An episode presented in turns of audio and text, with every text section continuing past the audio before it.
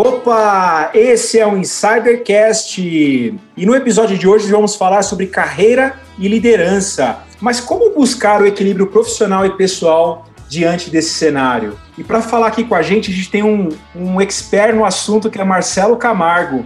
Ele é executivo que teve uma carreira executiva de 16 anos na Ambev, que é uma das principais indústrias, uma das mais competitivas entre colaboradores. E hoje ele está se dedicando ao voluntariado e ainda busca ainda mais conhecimento em um mestrado no Canadá. Marcelo, seja muito bem-vindo ao Insidercast. Boa noite, Fábio. Boa noite, Insiders. Obrigado aí pela, pela oportunidade. Vai ser um prazer aí a gente bater um papo e falar um pouquinho da, da nossa experiência. E junto com a gente aqui a gente tem o Cleiton Lúcio. Boa noite, Cleiton. Como tá por aí as coisas? Opa, boa noite, Fábio. Boa noite, Marcelo. Muito obrigado por estar nos convite. Boa noite, Bá. Opa, boa noite. Por aqui tudo bem também, Marcelo.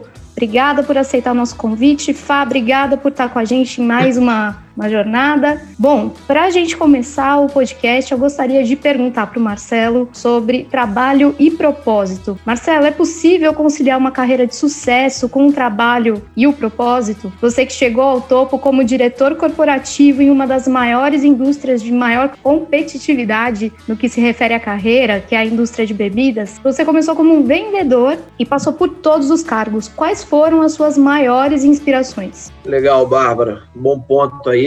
Eu acho que esse é o nosso grande desafio, né? Acho que não só desafio profissional, mas acho que um desafio de vida, né? Como é que a gente encontra esse equilíbrio, né? Entre o propósito, a gente fazer algo relevante, né, que, que nos dê prazer, que nos engaje, que de alguma forma a gente possa impactar aqueles que estão ao nosso redor e, ao mesmo tempo, a gente buscar o nosso espaço naquele ambiente profissional que a gente está inserido. Né? Então, acho que esse é um grande desafio. E, como você bem disse, eu tive a oportunidade de passar basicamente por todas as funções dentro da trilha comercial da Ambev, então pô, foi uma experiência super bacana que me formou como profissional, basicamente pô, complementou a minha formação também como cidadão, com todas as pessoas que eu tive a oportunidade de interagir, pelos líderes que eu tive, pelos times que eu tive a oportunidade de, de liderar. E acho que o, o principal desafio era, quando a gente fala de, de, de propósito, do equilíbrio entre profissional e, e, e pessoal, é a gente achar o momento para a gente estar tá com a nossa família, para a gente fazer as coisas que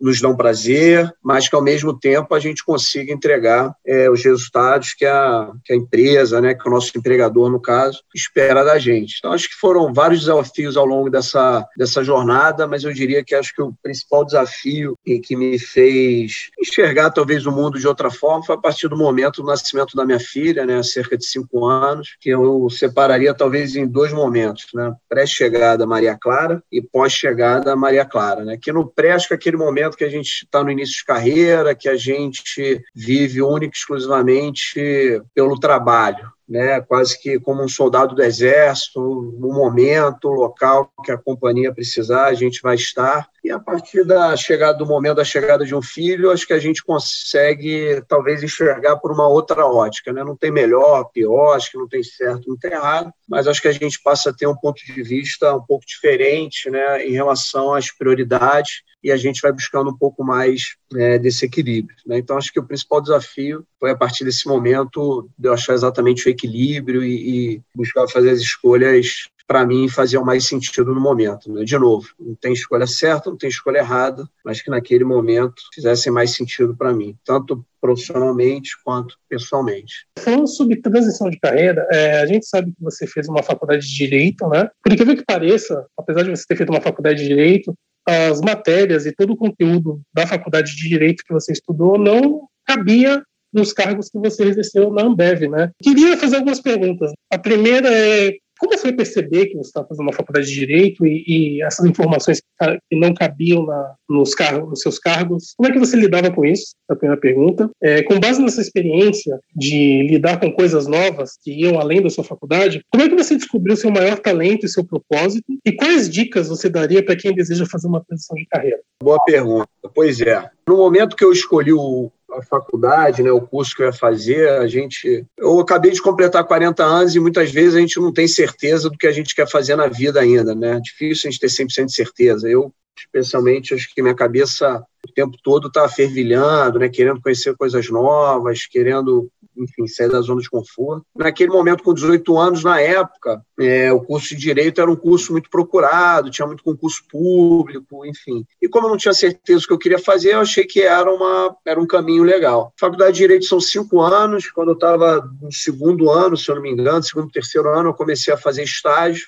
e naquele momento eu vi que não era isso que me realizava, né? Não, não era isso que me completava, eu percebi que não era isso que eu querer fazer para o resto da minha vida. Mas, ao mesmo tempo, naquele momento, eu também não tinha certeza de outra coisa que eu gostaria de fazer. Como eu já estava ali próximo de, de metade da faculdade, eu pensei, pô, vou terminar o curso, para alguma coisa isso deve me servir, e após o término eu vou, até lá eu vou ganhar tempo, enfim, para amadurecer um pouco mais, entender o que, que vai fazer mais sentido para mim profissionalmente. E próximo de eu me formar, a Ambev foi uma empresa que eu sempre admirei, né, os produtos, enfim, os valores da empresa, e eu, quando eu me formei, eu falei, pô, quero entrar na Ambev mas não na área jurídica, né? E a área comercial é o, é o core da companhia, né? Aquela área que tem mais oportunidade, enfim, que, que é mais dinâmica, que é mais bacana, mais aspiracional. Só que eu nunca tinha vendido uma caneta na vida, né? E eu falei, pô, como é que eu vou entrar nessa empresa? Minha formação acadêmica é completamente diferente das pessoas, né? Que geralmente vão ali fazer carreira na trilha comercial, tem a formação administração, engenharia, contabilidade enfim. E eu falei, pô, quero começar e quero aprender. E a oportunidade que apareceu foi para começar como vendedor. E eu pensei, pô, legal, bacana, vamos nessa, eu quero entrar. Né, naquele momento, falei, ah, vou ficar aqui um, dois, três meses de vendedor e depois né, já vou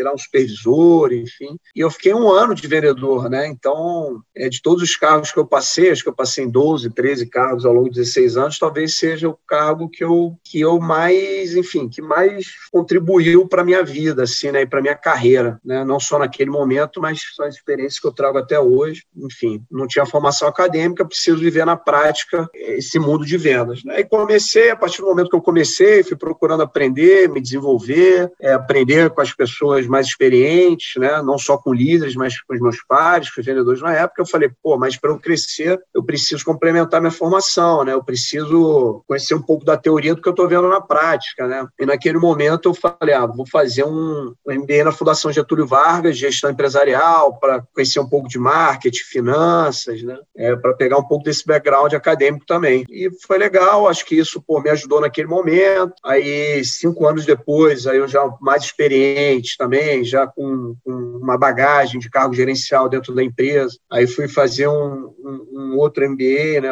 da, da Fundação Dom Cabral, em Minas, que eu tive a oportunidade de fazer um pós-MBA em Kellogg, enfim. E mais recentemente também, antes de sair da Ambev, fiz o MBA corporativo que eles têm no INSPER. Então, acho que ao longo da minha trajetória eu fui procurando conciliar na prática um pouco da teoria também, né? Não só a teoria que eu não, não via na, na faculdade, mas para eu me manter atualizado, para me manter conectado, para entender o que estava acontecendo no mundo, né, ao meu redor, e não só naquele naquele ambiente corporativo que eu estava inserido. Então acho que foi fundamental essa buscar esse fechar esse gap acadêmico também para conciliar o que eu vivia ali no, no dia a dia na prática uma dica, uma sugestão para aquelas pessoas que estão no momento de transição de carreira, né? Eu sempre sou meio cético em relação a dar dica, conselho, né? Tem aquele ditado que se conselho fosse bom não se dava, se vendia, né? Mas para dividir um pouco da minha experiência, eu também, nesse momento que eu, que eu buscava essa transição, procurei conversar com algumas pessoas né, que eu confiava, é, que tinham vivido experiências semelhantes. Né, então, acho que essa é uma dica, conversar com aquelas pessoas que você confia, que já viveram essa experiência, né, acho que podem é, é, antecipar algumas dores. Mas, no final das contas, é fazer o que seu coração mandar, né? Eu acho que eu conversei com essas pessoas, conversei muito com meu pai, que é um cara que eu tenho como guru, né? Mas eu acho que quando eu fui conversar, terapia, enfim, vi um monte de coisa, bati papo com muita gente, mas eu acho que no final a minha decisão já estava tomada lá dentro, né? Eu fui só ali dar uma redeada, ter certeza que né, a decisão era uma decisão pensada, uma decisão embasada, mas eu acho que no final a gente tem um grande ciclo na vida, que é a partir do momento que a gente nasce, né, até o dia que a gente passa por outro plano, e dentro dentro desse grande ciclo, a gente tem ciclos menores, né? E no final a gente tem que estar feliz na jornada, né? Eu fui muito feliz, ainda era feliz, mas eu achei que era o momento que eu precisava realizar outros planos, né? Que eu sempre tive o sonho de realizar. Então, acho que conversar com as pessoas que você confia, que já viveram experiência semelhante, ajuda, mas acho que o principal ponto é você fazer o que teu coração está mandando, né? seguir um pouco a sua, a sua própria intuição. Certo, Marcelo. E por falar em pessoas, a gente queria entrar um pouquinho mais, até porque o lema aqui do Insidercast, que a gente sempre fala, que no final das contas, no final do dia, são pessoas lidando com pessoas. E você, como ninguém, a gente estava conversando aqui nos bastidores do Insidercast, você comentou que, como vendedor, você atendia todo tipo de público. Você, desde o público AA lá, lá, no Morro da Urca, lá, que é o ponto turístico do Rio de Janeiro, até o dono do botequim no meio da comunidade no Rio de Janeiro. Eu queria que você falasse um pouquinho se o segredo do sucesso também é entender de pessoas. Como sendo vendedor, você, teria que, você tinha que calibrar o seu discurso para cada público. Conta para a gente um pouquinho sobre essa, essa sua metodologia. Legal, Fábio. Bom, eu, eu, gosto de ser sempre muito transparente, né? Assim, na verdade, não é uma metodologia minha, né? Acho que é quase uma escola de vida, né? Acho que tem muito da, da educação, do ambiente que a gente vive, viveu, acho que isso ajuda. Mas no final, cara, acho que tudo a base de tudo são as relações humanas. É o trato que a gente tem com as pessoas, independente do que elas têm para te oferecer. E tem uma pessoa que eu vi, que foi um grande líder que eu tive, um grande exemplo, eu sempre menciono ele, eu vou tomar liberdade para mencionar, o Arivaldo Ramos. E uma vez ele falou um negócio que eu trouxe para a vida, né? E que depois eu ouvi outras pessoas, enfim, é, é, em livro, em tudo eu li também, mas que é você tratar como você gostaria de ser tratado. Então, como eu disse, você tratar as pessoas sem esperar nada em troca, sem. Acho que isso ajuda muito. Né? E eu digo, inclusive, que a relação mais fácil era justamente com aqueles clientes mais humildes na concepção da palavra, no sentido que tinham menos coisas né, na, naquele momento, talvez, para te oferecer, aqueles clientes menores, com menor poder aquisitivo, o que era uma relação, acho que, muito mais transparente, muito mais direta, muito mais verdadeira, né? que você não precisava ter tantos dedos ali, não precisava tatear tanto né, na hora de se relacionar, quando às vezes você vai sentar para tratar, para negociar com, com um grande player, né?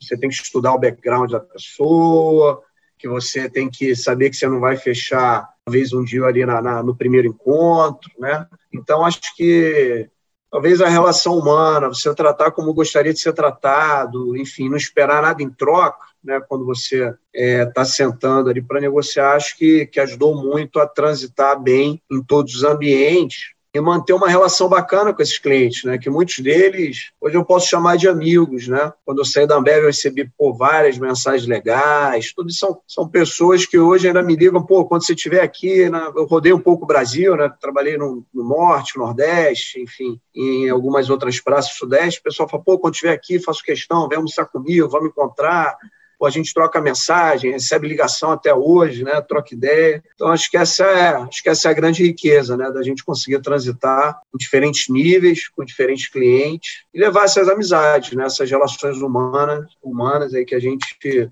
construiu ao longo da jornada. Acho que talvez seja o grande, o grande segredo, que não é uma metodologia minha, né, mas é o que eu trago para a vida, não só no ambiente profissional, mas também no ambiente pessoal. Marcelo, é, falando em, em pessoas ainda, né, você já liderou muitos times, né, com muitas pessoas ao longo da sua carreira. Então, o que a gente queria pedir aqui para você, se você puder, é dar cinco dicas para um líder de sucesso. Bom, vamos lá, Bárbara. Cinco dicas para um líder de sucesso. Bom, de novo, vou trazer um pouco da, da minha experiência aqui, do que eu procurei fazer entre erros e acertos, né? Eu acho que o primeiro ponto é a gente ser genuíno, é ser transparente. Eu aprendi, na, acho que nos meus primeiros meses, é, do primeiro cargo de liderança que eu ocupei dentro da Ambev, quando eu virei supervisor, é, alguém me falou e eu também guardei isso, né? Você pode ficar bravo, assim, você pode pô, estar chateado com o teu gestor, com alguém do teu time, com algum par, vai para uma sala, se resolve, lava a roupa suja, mas a partir do momento que saiu dali, não pode ficar bravinho, né? Falando nos corredores, reclamando por ali. Então, acho que você ser genuíno, você ter relação de transparência, independente se você vai agradar ou não, eu acho que é um ponto super importante. Segundo ponto, que eu sempre acreditei muito é ter coragem, ter coragem para falar as verdades,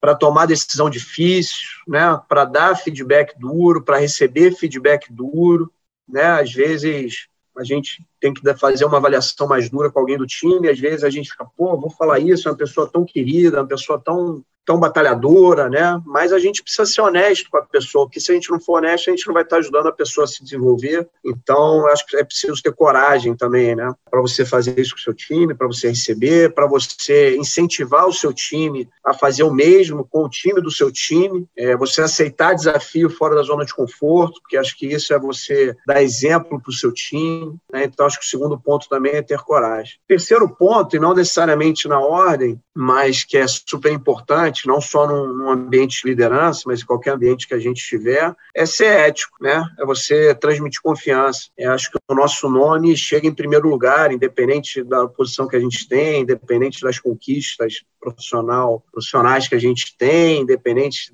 da formação acadêmica. Eu acho que você transmitir confiança, né? É, não procurar beneficiar uma pessoa que você tem uma relação mais próxima. Eu acho que isso ajuda a você se tornar uma referência como líder, né? Um quarto ponto, da autonomia né, para o seu time, né, você dá liberdade para as pessoas criarem, você exigir o máximo do seu time.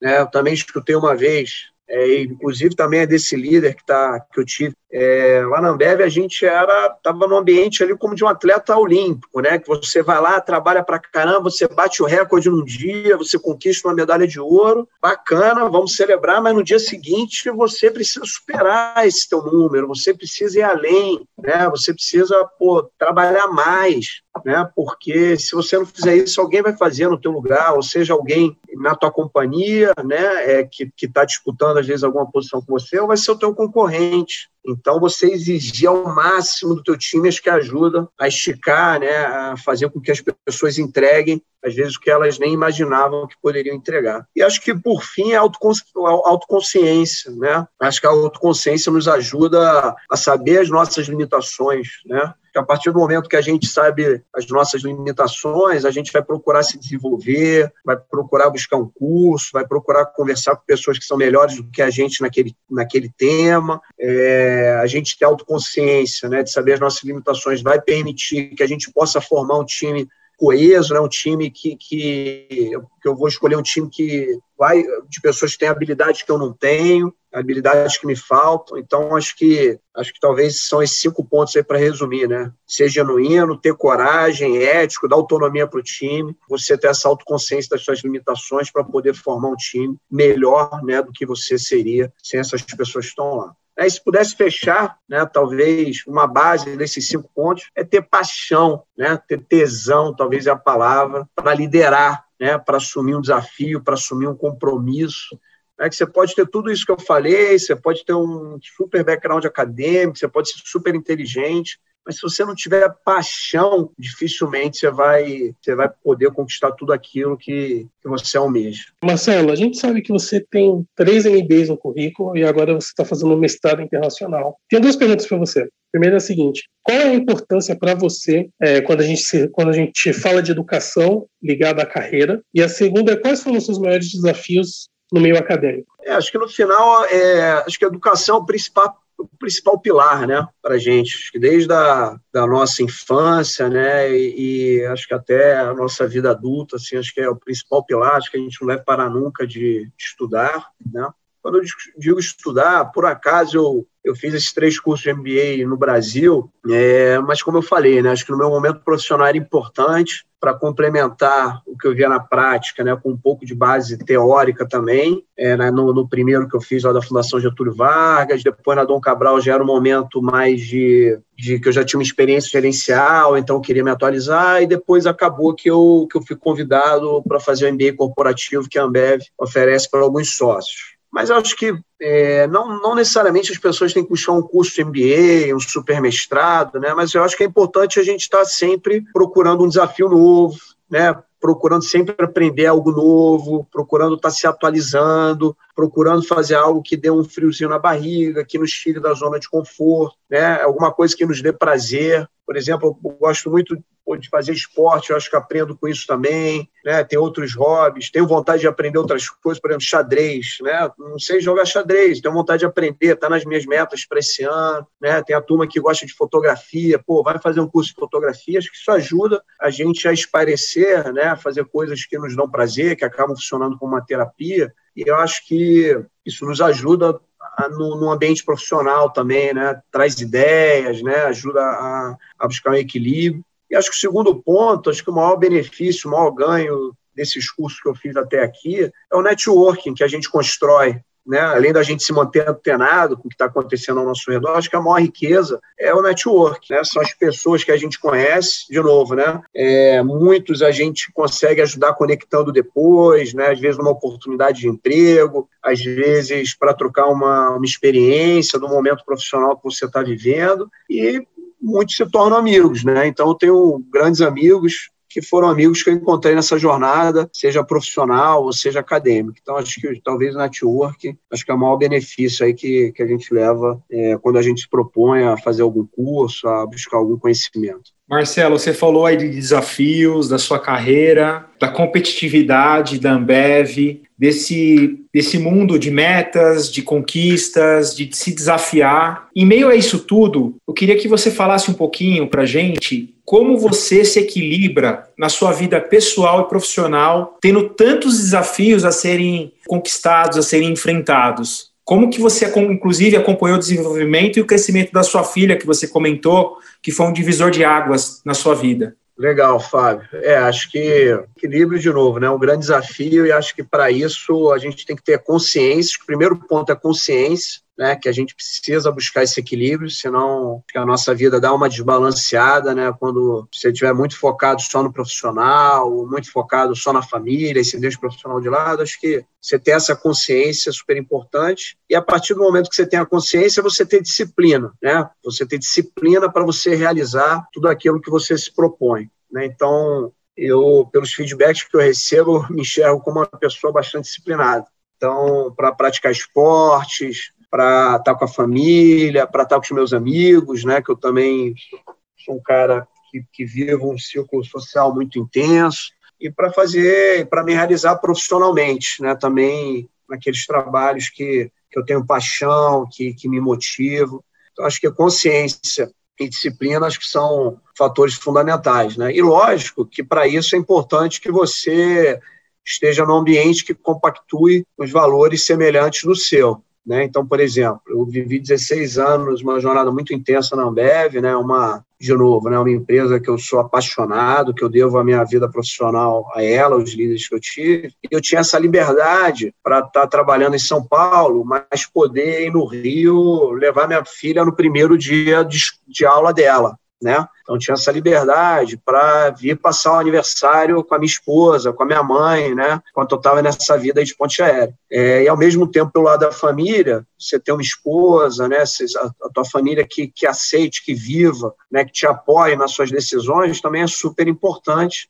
porque muitas vezes se abre mão de momentos importantes ali da, da família é, para estar tá vivendo alguma realização ou profissional ou pessoal, né? Que muitas vezes, às vezes eu devo, deixo estar no ambiente com a minha esposa, com a minha filha, porque eu estou fazendo um treino para participar de uma maratona, tem que acordar 4 horas da manhã, não posso tomar cervejinha no dia anterior, né? Então você ter pessoas que, que compartilhem de mesmos valores e que te apoiem nas decisões, eu acho que, que também é fundamental. Marcelo, você falou bastante aqui ao longo das suas respostas de uma coisa que a gente já percebeu que você é apaixonado, que são os esportes, né? Inclusive, você citou o xadrez, que é uma, uma meta para esse ano. O Clayton, um dos nossos apresentadores aqui, é campeão de xadrez, então no nosso networking aqui dá para vocês trocarem uma figurinha depois sobre isso. Você que é, como a gente acabou de dizer, né, apaixonado por esportes, fez uma, uma correlação super legal entre a tua experiência no Dev, né, como uma modalidade esportiva, né, de todas as etapas que você foi passando, todas as vitórias que você teve, enfim, né, você que é faixa preta de jiu-jitsu, participou de quatro maratonas. Como que o esporte te ajudou a ter mais equilíbrio na tua vida pessoal e profissional? E como ela, o esporte melhorou a tua carreira? Legal, Barra. Primeiro, pô, acho que deu certo eu estudar um pouco da, da história aí do Cleiton. Olha aí, agora era, era o gancho que eu precisava para conseguir alguém para me ensinar a jogar xadrez sem eu precisar pagar. Legal. Bom, brincadeiras à parte, acho que o, acho que o esporte é vida, né? Eu acho que o esporte no meu caso, me ajuda a manter, me manter focado né, nos meus objetivos, me ajuda na disciplina para a gente realizar os nossos sonhos, alcançar as nossas metas, me ajuda no equilíbrio de manter a minha saúde física, mental, espiritual em dia. Então, acho que o esporte é tudo isso. Né? Acho que hoje é difícil imaginar a minha vida sem o esporte. Né? Acho que o esporte é a minha válvula de escape, é, minha, é o meu remédio, né? o meu remédio saudável. E eu, no momento que eu estou praticando esporte, eu tenho vários momentos que eu procuro fazer uma correlação com o trabalho, né? Por exemplo, é, na carreira. Às vezes a gente já, pô, pô, queria começar como vereador e já virar diretor, assim. Mas não, não é assim, né? A maratona não, é não é um tiro curto, né? não é um tiro de 100 metros, você vai lá, corre 100 metros e acabou. Né? Então, eu procurava fazer essa analogia com a carreira também. A carreira é uma maratona, né? você vai lá e você vai chegar né? lá onde você almeja, você, mas vão ter momentos de dores, vão ter momentos de resiliência, né? que você vai ter que desenvolver a resiliência. Vai ter muitos momentos durante uma maratona que você pensa em desistir, né? que a dor é muito forte, que você olha, você já correu 21 quilômetros, você só está na metade, você fala, meu Deus, vale a pena ainda, pô, todo esse sofrimento, essa dor muscular, eu podia estar tá na praia, né, tá, tá, em casa, né, e na carreira a gente pensa, pô, cara, e agora? Pô, será que ainda dá para ir mais um pouco? Acredita, vai, falta pouco, vamos embora. Então eu procurava fazer muito essa, essa analogia, né. No jiu-jitsu também, né, no jiu-jitsu, especificamente, muitas vezes é quando é uma arte suave, né, que aquela pessoa mais leve, aquela pessoa menor, ela consegue vencer uma pessoa maior. E muitas vezes você está numa situação ali de adversidade, que o teu oponente está em cima de você,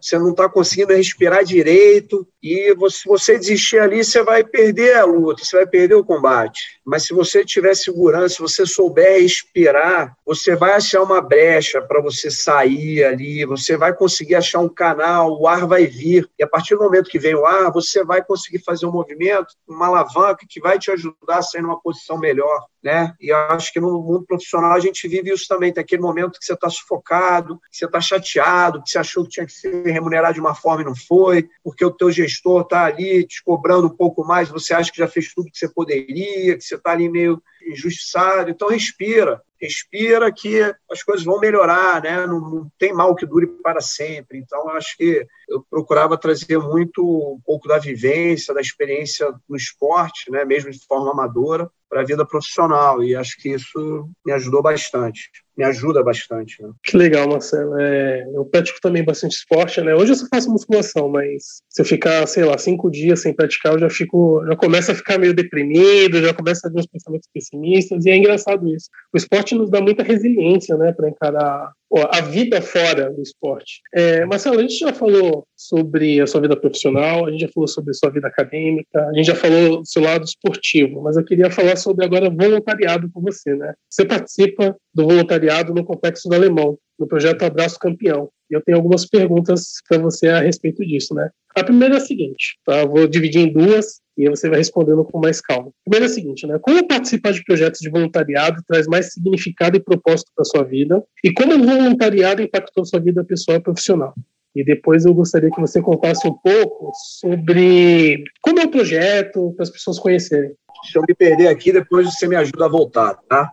Mas vamos lá. Acho que o lance do voluntariado, primeiro, eu já mencionei meu pai aqui como um grande guru né, da minha vida, e acho que em casa eu tive esse exemplo, né? Acho que desde muito novo, meu pai sempre procurou ir um pouco além, ajudar as pessoas, né? Aquelas pessoas que às vezes não tiveram as mesmas oportunidades que, que porventura a gente teve, né? Então eu cresci com isso, né? Eu fui criado num, num bairro de classe média também, na Tijuca, então eu me relacionava com pessoas de todo de todos os níveis, né, sociais e econômicos. Então, eu sempre vivi muito isso, sempre fiquei muito à vontade. E há cerca de quatro, cinco anos, né, um pouco depois da minha filha nascer, quando eu voltei a morar no Rio de Janeiro, depois de cinco, seis anos é, viajando um pouco pelo Brasil, através de um amigo, eu fui conhecer um centro espírita. Né? Minha mãe é espírita, mas eu nunca tinha frequentado. Fui conhecer um centro espírita. E a partir disso, eu comecei, junto com a minha esposa e minha filha, fazer quentinha em casa, né? Fazer quentinho em casa, macarrão e ovo.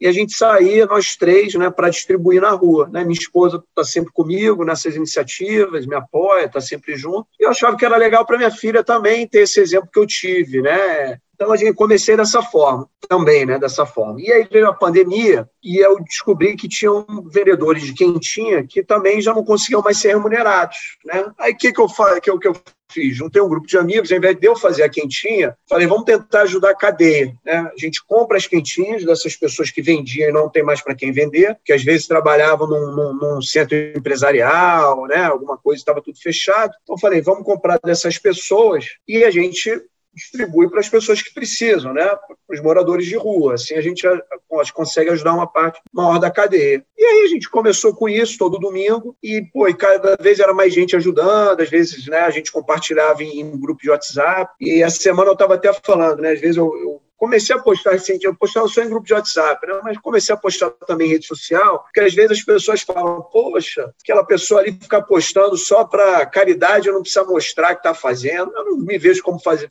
um fazedor de caridade, né? Quando eu posto, é porque eu acho que a gente consegue engajar mais pessoas, às vezes as pessoas querem ajudar e não sabem por onde começar. Então, a partir do momento que eu comecei a postar, várias pessoas, pô, como é que eu ajudo? Me leva lá. Então, acho que é isso que vale. E aí a gente criou um Instagram, né, o Front, né, botou o nome lá front, e todo domingo a gente ia distribuir, botava como meta distribuir 100 quentinhas né, para os moradores de rua. E aí o negócio começou a crescer, isso rola até hoje, né, então a gente faz é, isso é, dias de semana também, né, tem outros amigos, pô, hoje eu estou morando na, na, em outro bairro, né, na Barra da Tijuca, mas meus amigos de infância da Tijuca hoje fazem na Tijuca, né? Então, foi uma ideia que a gente foi construindo com outros amigos e hoje mais pessoas fazem. Então, aquela corrente do bem. Então, a gente criou esse projeto. E na Ambev também, eu participei do VOA, né, que é um programa de voluntariado da Ambev, participei em 2019, lá em São Paulo, no Colégio Tapicirica da Serra, mas é um programa que atende todo o Brasil, enfim, fui me conectando. E através do Voa, eu conheci esse projeto no Complexo do Alemão, conheci o Alan Duarte, que é o idealizador e, e o líder do projeto que se chama Abraço Campeão, né, se você procurar no Instagram, no YouTube, tem lá Abraço Campeão,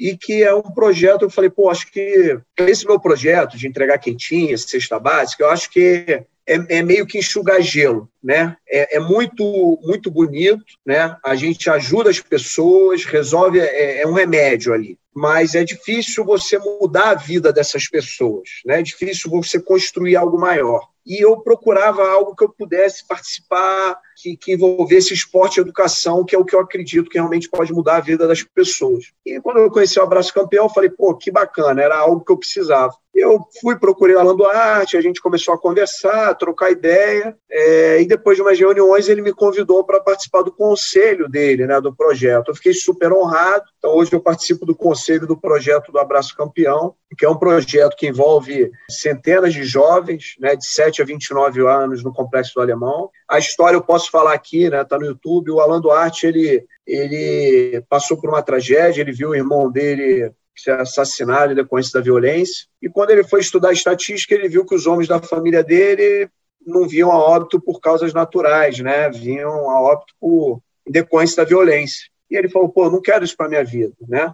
Então ele já treinava boxe, conseguiu lá as luvas de boxe, sei o quê, e começou a ensinar boxe para as crianças. Então hoje o projeto já tem outras atividades, né? Assim como também tem tem tem todo um apoio social, né? É, hoje pô, ele está conectado com outras empresas, né? A Ambev abriu as portas para também é, ajudar ao primeiro emprego desses jovens, né? Então é um projeto muito bacana lá no Complexo do Alemão, em que a gente vai procurar levar cada vez mais, não só mais esportes, mas iniciativas, né? não só de trabalho, mas através também da parceria público-privada, né? público também é, através de secretarias de, de, de ciência e tecnologia, né? para que a gente construa algo maior, para que efetivamente a gente consiga mudar a vida das pessoas, né? mudar o futuro dessas pessoas. Né? E dessas centenas de crianças, do, do jovens do projeto, se você salvar uma vida, né? Se você não perder uma vida para o lado ruim da força, né, para o tráfico de drogas, eu acho que já valeu muito a pena. Eu admiro muito não só o Alain, mas essas pessoas, né, da onde que elas tiram força para liderar projetos dessa magnitude, né? Porque eu acompanhando mais de perto, eu vejo a luta que é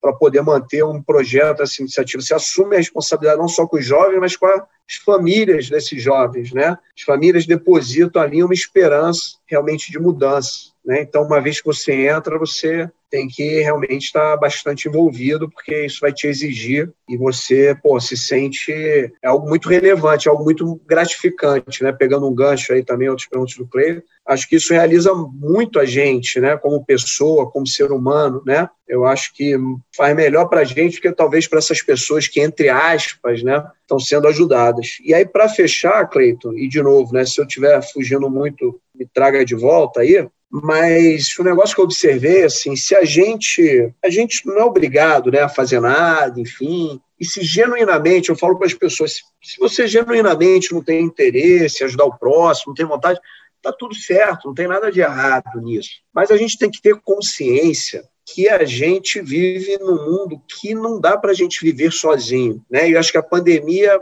mostra muito isso para a gente. Não tem como a gente se isolar. Tem uma palavra que está na moda que é o ecossistema. E a grande verdade é que a gente vive no ecossistema. Imagina na pandemia. Graças a Deus, a gente tem condição de né, ter uma moradia bacana, consegue se alimentar, consegue ter a escola dos nossos filhos via Zoom, né? Mas tudo bem. E se o entregador não vai lá no supermercado entregar o alimento, né, entregar a água né, para abastecer as nossas residências?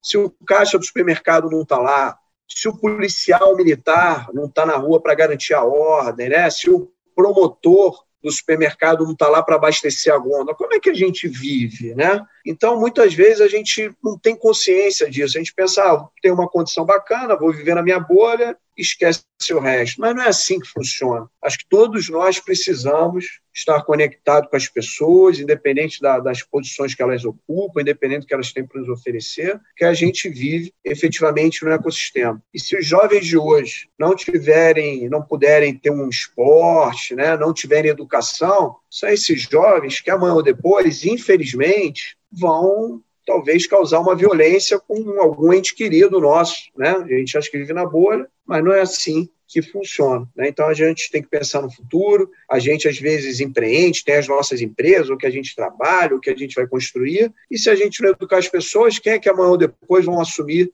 né, os nossos negócios? Né? Então acho que essa consciência que a gente faz parte do ecossistema, essa consciência humana, né, é fundamental. De novo, se não quer fazer de forma genuína, porque te faz bem, porque quer ajudar o próximo, tudo bem mas então faça pelo todo, né? pela consciência de, de mundo. Acho que é, que é por aí, Cleiton. Marcelo, eu queria extrair um pouquinho mais, a gente está caminhando já para o final aqui da gravação do Insidercast. A gente queria falar um pouquinho como a gente tem um público, tanto empreendedor, aqui na, tanto no Clubhouse quanto nos nossos ouvintes do Insidercast, quanto o profissional que está construindo a sua carreira, como você construiu a sua na Ambev. Eu queria que você falasse um pouquinho, Marcelo, quais foram os seus maiores desafios profissionais e o que, que você mais aprendeu no varejo. Dá algumas dicas para quem está buscando tanto empreendimento quanto uma carreira numa empresa grande ou numa multinacional. Bom, acho que os maiores desafios é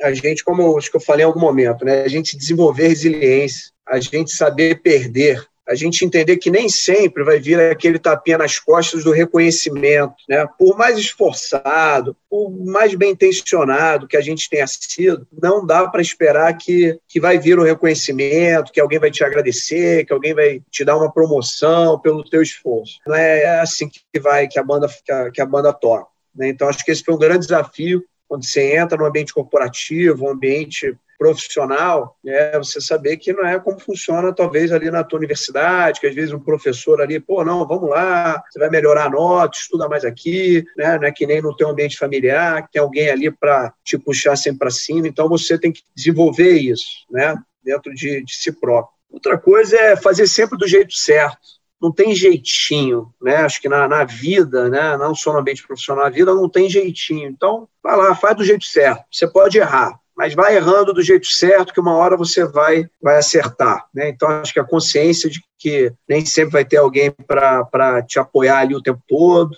né? a consciência que você tem que fazer do jeito certo e buscar melhorar o tempo todo. Eu falei assim, o, o sucesso passado ele não garante sucesso futuro. Então, a conquista que você teve ontem não vai te levar para os próximos 5, 10 anos. Então, você buscar o conhecimento, você buscar seguir se desenvolvendo, acho que é uma, uma dica importante também que eu, que eu trago né, para a minha vida em relação ao varejo, assim, acho que tem duas coisas legais assim para falar, né? Acho que eu também já falei em algum momento de relação humana, né? Eu tive muitos líderes, é, acho que eu me tornei amigo de praticamente todos os líderes que eu tive dentro da Ambev, é, mas o meu último líder, né, que é o que é inclusive o vice-presidente do canal Off Trade da Ambev, ele me ensinou muito entre tantas coisas, mas principalmente relação humana, né, a relação com o cliente, porque muitas vezes a gente senta com o cliente ali e pensa, ah, pô, vou sentar aqui para fazer negócio. Mas muitas vezes ele sentava ali para ouvir um desabafo do cliente,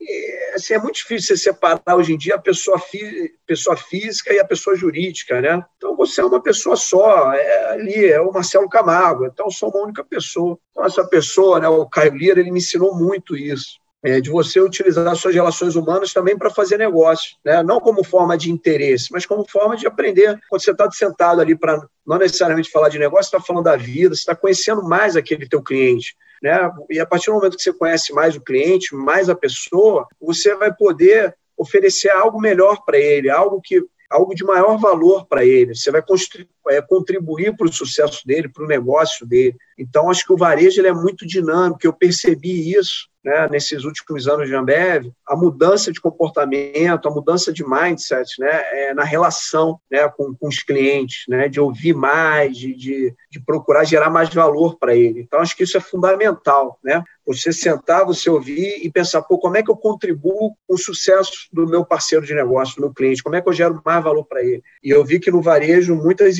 indústrias, né, líderes de outras grandes empresas que não estavam fazendo isso, principalmente na pandemia, em algum momento acabavam sendo ali preteridos né, pelo, pelas grandes redes do varejo do Brasil, em função dessa de não ter essa relação de proximidade. E o segundo ponto, em relação à dica do varejo, é muito dinâmico. Então, você tem que estar sempre né, buscando se desenvolver. E, de novo, acho que a pandemia mostrou isso para a gente. Né? Hoje, nós aqui como consumidores, né, hoje é o omnichannel, né? Acho que você tem que estar preparado para atender o consumidor em todos os canais, né? Acho que algumas décadas, alguns anos atrás, o poder estava na mão da indústria. Né? Era aquela indústria que tinha capacidade de produzir, aquela indústria que tinha capacidade de distribuir, aquela indústria que tinha capacidade de comunicar nas grandes mídias, né? nas grandes emissoras de TV, e hoje não. Hoje o poder de escolha está na mão do consumidor o consumidor ele escolhe aquilo onde, se ele vai estar no Clubhouse, se ele vai estar no Instagram, no Twitter, na, numa grande emissora de TV, né? E, ele escolhe os canais de comunicação que ele quer, assim como ele escolhe os canais de varejo que ele quer consumir, né? Então, se ele Hoje ele pode ir num grande atacado que atende bem o piso como para o consumidor final, pode consumir numa loja de conveniência, pode consumir no e-commerce, né? pode consumir ali no mercado de bairro. Então, eu acho que a grande dica é estar preparado para atender o consumidor né, em todos os pontos de contato que ele estiver. Né? Acho que esse é o, acho que é o grande desafio. É, Marcelo, a gente está chegando ao final do nosso episódio. Antes de terminar, Marcelo, eu gostaria que você deixasse as suas redes sociais e o seu recado final. Bom, nas minhas redes sociais é procurar lá Marcelo Camargo no LinkedIn, Instagram, Facebook, Clubhouse, procurar Marcelo Camargo lá vai vai achar. E acho que o recado final é primeiro agradecê-los, né, a oportunidade, incentivar que as pessoas tenham coragem, né, para ir atrás dos seus sonhos, né, para que não não se acomodem, não tenham medo. Lembrar que a vida é uma só, né? acho que o mais importante é a gente curtir a jornada, né? independente do momento que a gente estiver vivendo, que a gente curta a jornada, buscando sempre um equilíbrio físico, mental, espiritual. Acho que o esporte ajuda muito nisso. Eu acho que é, que é esse o recado final. E, e para hidratar também nesse calor, o carnaval, a gente tomar um chopp brama, que eu acho que ajuda a manter a nossa mente sã. Acho que são essa, é esse o meu recado final. E novamente agradecê-los, todos vocês né, do, do, do Insider, mas também as pessoas que estão, estão nos ouvindo aí. Marcelo, muito obrigada mais uma vez por aceitar o nosso convite, por dividir com a gente esses teus tantos anos de experiência, não só profissional, mas pessoal. É, com certeza, para todo mundo que está ouvindo aqui a nossa gravação ao vivo, e para quem vai ouvir depois, é realmente motivo de inspiração. É, eu acho que você conseguiu colocar muito bem que nessa balança a gente tem que ter todos os pratos juntos, né? Não adianta só olhar pelo viés profissional ou pelo viés pessoal, tem que estar tá tudo muito atrelado, né? E uma, um elo de ligação que te faz muito bem nesse caso é o esporte, né? Que, como você falou, te ajuda, inclusive, no equilíbrio emocional, espiritual, profissional, enfim. Foi mais uma grande aula que a gente recebeu aqui. A gente tem o privilégio de ser os primeiros ouvintes do nosso podcast. Então, mais uma vez, muito obrigada. Obrigada também a quem está acompanhando a gente no Spotify e quem está acompanhando a gente no YouTube. Afinal, agora nós somos multiplataformas, né? Estamos em todos os canais possíveis e imagináveis. É isso, gostaria de me despedir por hoje agradecendo e lembrando uma frase que diz que não importa o ponto final, não importa onde se chega, o importante é o caminho, né? É um pouco disso que o Marcelo falou e que ficou muito forte aqui para mim. Obrigada a todo mundo. É isso, até o próximo episódio. Cleiton, obrigada. Fábio, obrigada. E até a próxima. Obrigado, Bá também já vou me despedindo aqui, mas eu queria fazer duas pontuações bem rapidinhas, tá? A primeira é a seguinte, quando você falou de quentinhas, cara, é, para mim isso é algo que me pega muito, assim, esse tipo de caridade especificamente, porque você tá ali ajudando a pessoa que tá mais necessitada possível, né? Acho que abaixo do morador de rua não existe mais ninguém, e ajudar a pessoa com uma próxima refeição, às vezes você pode estar salvando a vida daquela pessoa e nem sabe. Claro que não vai tirar a pessoa da miséria, não vai mudar a vida da pessoa, mas aquilo ali é muito grandioso. E outra coisa que eu fiquei muito. pegou muito em mim foi o seguinte, né? Que eu sempre falava, eu produzo conteúdos desde 2014, e em muitos, muitos momentos que eu produzia conteúdos para internet, eu falava assim: ser feliz sozinho não dá, é impossível você ser feliz. Não importa se sua vida está perfeita, se você olhar para o lado e ver miséria, desolação, é, gente passando extremas necessidades, você não vai conseguir ser feliz, é impossível isso. Eu acho que isso é dos seres humanos, né? Existem algumas pessoas que conseguem, mas eu acho que essas pessoas não são humanas. Mas para nós, seres humanos, é muito importante ter outras pessoas felizes ao nosso lado, ao nosso redor. Sejam elas nossos parentes, sejam elas pessoas que nós nem conhecemos. Uma, uma dica que eu te dou aí, se você está passando por depressão, se você tem algum problema, é, se você está melancólico, se você está vendo que sua vida não está indo para a direção que você quer, faz caridade. Não importa onde. Seja doar uma quentinha, seja ir numa creche, seja ir no asilo de velhinhos. Vai ajudar alguém e você vai ver que a sua depressão, a sua tristeza, a sua melancolia vão ser diminuídas. E ajudar é só, às vezes, prestar um, ouvido, prestar um ombro amigo, dar talvez um pouco de dinheiro. E, cara, eu acho assim, é, às vezes você pode ajudar alguém com 10 reais, mas aqueles 10 reais vai te retornar de uma maneira tão grande que você não tem noção. Porque às vezes você ajudar um ser humano com 10 reais, dando um alimento, vai te poupar algumas semanas, alguns meses ou até alguns anos de terapia.